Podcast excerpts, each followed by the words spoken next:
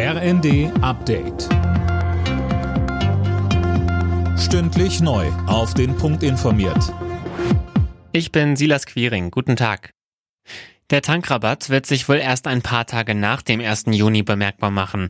Eigentlich ist der Startschuss für das Entlastungspaket übermorgen, allerdings sind die Bunker bei den Tankstellen noch mit teuer eingekauftem Kraftstoff gefüllt. Der muss erstmal weg.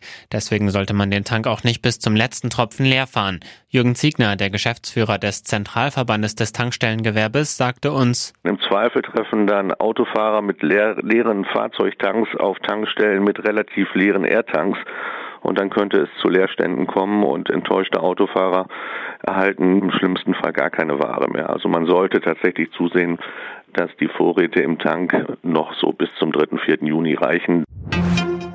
Bei einem EU-Sondergipfel wird über weitere Sanktionen gegen Russland beraten. In Sachen Ölembargo sieht ein Kompromiss vor, erstmal nur Ölimporte per Schiff zu beenden. Damit könnte sich unter anderem Ungarn weiterhin über eine Pipeline mit Öl aus Russland versorgen.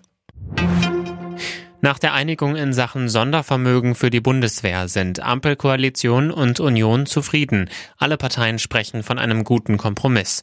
Die 100 Milliarden fließen komplett in die Bundeswehr. Dafür wurde das 2-Prozent-Ziel aufgeweicht und kommt so nicht ins Grundgesetz.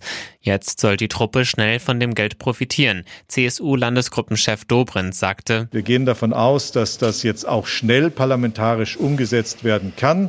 Aus unserer Sicht ist es auch möglich, das bereits in dieser Woche zu tun. Das hängt jetzt an der Ampel, ob man die Entscheidung im Parlament noch diese Woche oder in der darauffolgenden Sitzungswoche umsetzen will. Im Louvre in Paris hat ein Besucher eine Torte auf die berühmte Mona Lisa geworfen. Passiert ist nichts. Das legendäre Gemälde von Leonardo da Vinci wird durch Sicherheitsglas geschützt.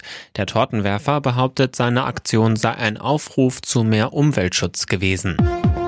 Alle Nachrichten auf rnd.de